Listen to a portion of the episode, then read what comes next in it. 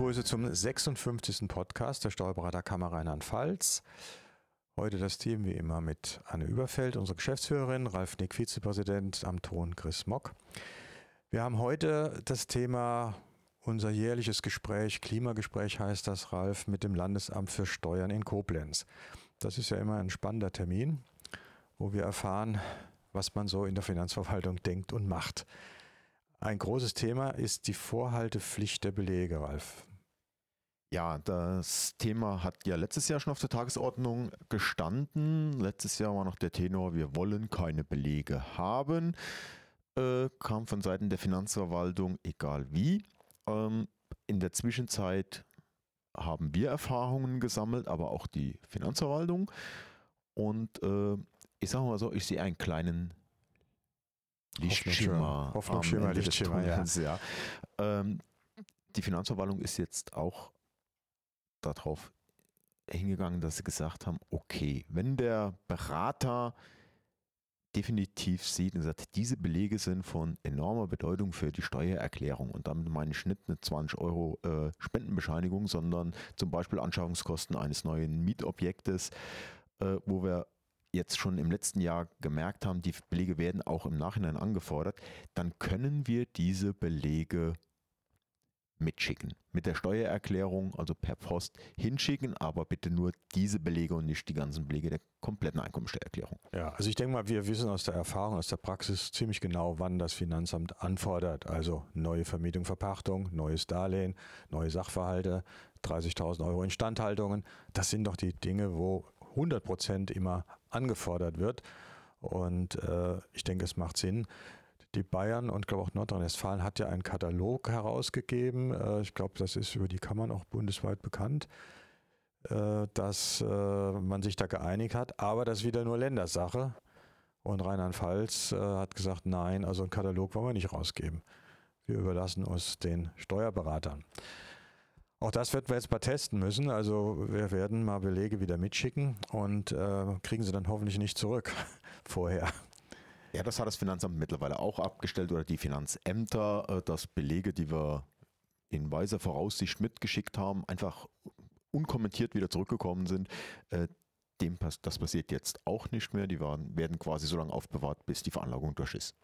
An der Stelle will ich da schon mal auf das Freifeld eingehen in der Steuererklärung, weil wir haben gehört vom Landesamt, dass das häufig ja missbraucht wird, in Anführungszeichen, und äh, gerade auch für solche Fälle zweckentfremdet wird. Ja, das sollte tunlichst unterlassen werden. Das Freitextfeld ist ja im Endeffekt dafür da, wenn ich als Steuerberater, als Steuerpflichtiger der Meinung bin, äh, ich habe einen Sachverhalt anders dargestellt, wie er von der Finanzverwaltung oder im Gesetz äh, zu handhaben wäre, äh, dann soll ich das in diesem Freitextfeld kundtun. Damit wird die Steuererklärung ausgesteuert. Das heißt, sie wird zur manuellen Bearbeitung dem zuständigen Bearbeiter zugeleitet. Und wenn jetzt jeder Steuerpflichtige in das Freitextfeld reinschreibt, ich habe einen Blick, mitgeschickt, werden alle Steuererklärungen ausgesondert, äh, dann ist die Automation in der Finanzverwaltung nicht mehr so gegeben. Also ich, wir haben ja gehört bei der Veranstaltung, dass nur ganz wenige tatsächlich das Freitextfeld nutzen. Also hessische Zahlen, aus Rheinland-Pfalz gab es keine. Die waren, dass nur 1,7 Prozent der Steuerpflichtigen dieses Freitextfeld nutzen. Als Steuerberater wäre ich da schon ein bisschen mehr dahinter, das Ding zu nutzen, nämlich immer dann, wenn ich bei der, von der Verwaltungsauffassung abweiche. Dann würde ich aus straf- und haftungsrechtlichen Gründen durchaus das Freitextfeld ausfüllen und sagen, hier, da habe ich eine, vertrete ich eine andere Meinung als die generelle Verwaltungsauffassung. Mhm. Also ich habe das auch erst, muss ich sagen, zwei oder dreimal selbst verwendet in der Praxis. So häufige Anwendungsfälle sehe ich da auch nicht bei den normalen Veranlagungen, die wir haben. Ähm, aber es ist halt wichtig zu wissen vom, vom Ablauf her, dass eben ein Eintrag, egal was man reinschreibt, die ganze elektronische Bearbeitung erstmal zunichte macht. Der Sachbearbeiter muss den Fall dann prüfen. Und deswegen sollte man schon etwas ähm, genau wissen, wie und wann man dieses Feld nutzt. Da hat man auch darauf hingewiesen. Ich habe ich hab das Feld einmal, also ich persönlich einmal äh, benutzt. Der Fall ist ausgesteuert worden. Ich habe genau die entsprechende Rückfrage vom Finanzamt. Der Vertrag, der äh, geschlossen wurde, äh, ist angefordert worden. Und siehe da, heute Morgen habe ich den Steuerbescheid geprüft. Der ist endgültig mit meiner Auffassung der Rechtslage. Bin ich gespannt. Also mein Fall oder ein meiner Fälle, äh, der dreht, um, das dreht sich um das Thema Bitcoin. Und da habe ich meine Rechtsauffassung dargelegt, was, warum ich wie erklärt habe. Bin mal sehr gespannt, wie die Finanzverwaltung darauf reagiert. Ist zwar jetzt auch nicht ganz Thema unseres Podcasts, aber das Landesamt hat ja zum Thema Bitcoin auch festgestellt, dass man noch keine Meinung dazu hat und man wartet äh, auf eine Arbeitsgruppe bundesweit, die irgendwelche Klärungen bringen soll. Deswegen äh, gehe ich von aus, dein Steuerbescheid bleibt offen. Ich, ja, ich gehe davon auch aus. Äh, das wird also ausgesteuert werden. Ich bin mal gespannt, wie in diesem Fall das Finanzamt äh, damit umgehen wird. Gut, kleiner Ausflug zum Bitcoin. Also Vorhaltepflicht, wir können zusammenfassen, wir dürfen und können Belege in ganz bestimmten Fällen wieder mitschicken, wenn wir der Auffassung sind, dass das zum, zum Fall und zur Erklärung beiträgt. Dann haben wir das zweite Thema, immer ganz heiß bei uns Steuerberatern, die Fristen. Wir haben ja die Situation, die Fristen sind jetzt ab 18 wieder verlängert, also 28. Februar 2020 wäre jetzt die nächste Frist. Aber äh, die Verwaltung ist sehr unzufrieden mit uns Steuerberatern, was das Abgabeverhalten angeht. Wir liegen irgendwo bei der Statistik bundesweit ganz hinten mit dem Abgabeverhalten und man ist aber an einen sogenannten kontinuierlichen Eingang der Erklärungen interessiert, damit man eben auch entsprechend ausgelastet ist. Was droht uns hier, Ralf? Was wurde uns angedroht? Ja, was wurde angedroht? Die Finanzverwaltung will, wenn dem das kein kontinuierliches Abgabeverhalten seitens der Steuerberater stattfindet, äh, von dem Instrument der ähm, Vorabanforderung, Vorabanforderung genau. äh, Gebrauch machen. Das heißt, äh, ab Juli sagen, okay, wir fordern die, die Fälle an, ähm, damit der die Bearbeitung in der Finanzverwaltung kontinuierlich stattfinden kann. Und dem sollten wir als Kollegen, als Steuerberater entgegentreten und wirklich dafür zusehen, Steuererklärung ist erstellt und bitte dann auch entsprechend an die Finanzverwaltung übermitteln. Hängt aber ein bisschen immer vom Mandanten ab. Also leider haben wir auch Mandanten und die wirst du auch haben, die haben Nachzahlungen, die nutzen die Frist halt dann gnadenlos aus. Das heißt, ich habe den Einfluss ja nicht immer, wann ich etwas übermittle. Nee, im Endeffekt äh, final gibt der Mandant Bescheid, bitte übermittelt meine Steuererklärung. Ähm, aber ich denke mal auch die Fälle, in denen hohe Nachzahlungen äh, drohen und der Mandant sagt, nee, wir schieben das mal ein halbes Jahr. Das macht nicht der, die Masse der Fälle aus. Ähm, die Masse der Fälle dürfte dann schon sein, dass man sagt, die dürften ohne Probleme zeitnah nach Erstellung auch übermittelt werden. Und da kann man nur an die Kollegen appellieren, dass dies auch geschieht. Gut, äh, wir werden schauen, wie das läuft. Wir werden noch eine Veranstaltung, glaube ich, Anne, da gibt eine Einladung noch für mhm. Kollegen. Also das ähm, Landesamt für Steuern nimmt äh, dieses Thema mit den Abgabefristen schon so ernst, dass es nochmal einen extra ähm, Termin geben wird im April, zu dem Vertreter von Verband und Kammer geladen sind, in dem man nochmal dieses Thema äh, bespricht, weil das ja jetzt auch eine gesetzliche Regelung ist. Das war ja früher nicht so. Es war ja mehr, es war ein Rundschreiben, sage ich mal, des BMF und der einzelnen ähm, OFD. Und jetzt steht es ja in der AO drin, dass eben, wenn nicht abgegeben wird, pünktlich äh, bestimmte Folgen kommen. Ja, wie eben die Vorabanforderungen ja. per Zufallsprinzip oder per Auswahl. Gut, also wir warten mal die Veranstaltung ab, denke ich, und schauen dann in der Praxis, was im Sommer passiert mit den Vorabanforderungen. Ich denke schon, die werden davon Gebrauch machen. Das ist meine, meine Befürchtung, ob so oder so. Ja, wir hatten dann noch das Thema Kassennachschau. Vielleicht kann man auch hier schon eine Werbung für den nächsten Podcast machen. Der geht speziell über das Thema Kassennachschau. Da haben wir auch einen entsprechenden Gast eingeladen. Aber auch beim Landesamt war das Thema Kassennachschau äh, Thema, weil wir wollten ja die Erfahrungen wissen, die im letzten Jahr äh, gemacht worden sind mit den ersten Kassennachschauen hier in Rheinland-Pfalz. Ralf, was wurde da berichtet?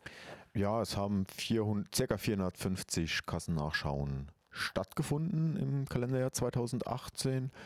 Und was man so hört, äh, Frau Bollinger-Wechsler hatte ja auch in dem Podcast im Herbst schon darauf hingedeutet, dass mit Augenmaß an die Prüfung drangegangen werden soll und dem ist auch so geschehen. Also man hat jetzt nicht gehört, dass da in die Finanzverwaltung da so richtig, ich sag mal so ein Fass aufgemacht hat, sondern wirklich mit Augenmaß an die Prüfung drangegangen. Es sind äh, geschulte oder Prüfer, Umsatzsteuer-Sonderprüfer, äh, Betriebsprüfer rausgegangen und äh, haben ja, ich denke, es war wichtig, dass es geschulte Prüfer waren und keine Veranlagungsbeamten, die also Prüfungserfahrung haben.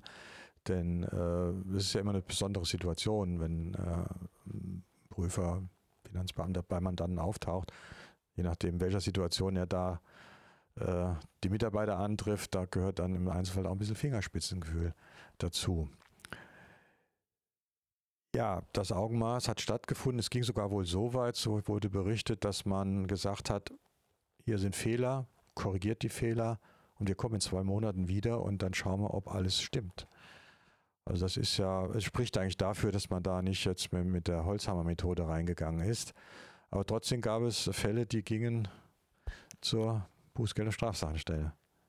Knapp 10 Prozent und ähm, ja, da liegt es an den Kollegen wirklich äh, drauf zu schauen, sensibilisieren Sie die Mandanten für das Thema Kassennachschau, sensibilisieren Sie sich selbst für das Thema Kassennachschau, schauen Sie mal beim Mandanten vorbei, insbesondere bei den Hochrisikobetrieben, wie die Finanzverwaltung sie nennt, ähm, beugen Sie vor.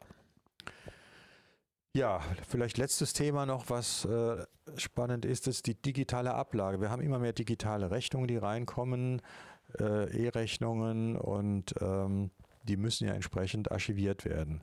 Hier haben wir in der Praxis große Probleme bei unseren Mandanten.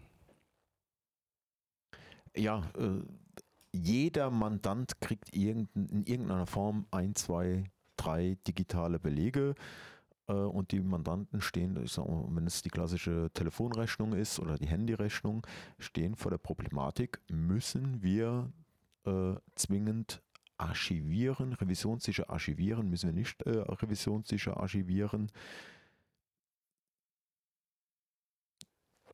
Das Problem, ich habe das ja auch an der des Gespräches gesagt, äh, ich glaube 80, 90 Prozent meiner, deiner Mandanten haben kein Dokumentenmanagement, also können eigentlich diese Voraussetzungen nicht erfüllen. Das weiß die Finanzverwaltung. Und äh, die Frage ist, wie wird in zukünftigen Prüfungen, denn da wird das Thema ja eigentlich überhaupt erst äh, auf den Tisch kommen, wie geht der Prüfer dann damit um? Denn er wird eben es nicht so vorfinden, dass alles revisionssicher archiviert ist. Das ist nicht die Praxis. Ja, die Finanz, äh, im Gespräch wurde ja gesagt, äh, e-, eventuell kann in Kleinstbetrieben davon abgesehen werden, dass archiviert wird, aber genau das ist das Problem. Äh, die Definition des Kleinstbetriebes wird dann höchstwahrscheinlich nachher in der Prüfung stattfinden und der Prüfer sagt, äh, lieber Mandant, du bist kein Kleinstbetrieb für meine äh, Verhältnisse. Ähm, mit unseren zwei elektronischen Rechnungen könnte man vielleicht noch äh, die Kufen Eis bekommen, aber wenn es mehr wird, wird es problematisch. Das ist jetzt auch meine Frage. Also es wird ja immer wieder gesagt, nur an einem Punkt hängt es ja nicht bei der Betriebsprüfung. Kann man das jetzt überlegen, äh, wenn man sagt, okay, ich verzichte halt auf die Digitalisierung, dafür ist der Rest fein. Weil das, da argumentiere ich dagegen, wenn der nicht digitalisiert hat, er höchstwahrscheinlich keine Verfahrensdokumentation. Da haben wir schon mal zwei Punkte. Äh, dann haben wir in der Kasse höchstwahrscheinlich äh, noch zwei, drei Punkte, die äh, klärungsbedürftig sind, das schon bei drei Punkten. Und ich erinnere mich, es, es ist sicher so, mhm. wenn, mhm. wenn äh, gar nichts auffällig ist, also in der Buchhaltung, und ich habe dann im Digitalen ein Problem, Verfahrensdokumente ein Problem, sollte eigentlich nichts passieren. Das sind ja immer dann begleitende Dinge, wenn ich Fehler habe und habe dann auch noch keine Verfahrensdokumentation oder habe nicht digital abgelegt, dann kommt das sozusagen on top obendrauf und mhm. dann ist es sicherlich schwierig. Nur weiß ich oft gar nicht, habe ich ein Problem in der Buchhaltung, hat mein Steuerberater ein Problem verursacht, wo auch immer das Problem mhm. herkommt. Mhm. Äh, ich muss ja damit rechnen, dass etwas gefunden wird und wenn ich dann eben nicht in den anderen Bereichen, die ja nur formaler Natur sind, äh, die Welt in Ordnung ist, dann ist das Problem sofort da. Ne? Also zu sagen, äh, ich mache alles richtig und dann brauche ich das nicht mit Dokumentation, ich glaube, das ist äh, ein Trugschluss und gefährlich. War eine Hoffnung.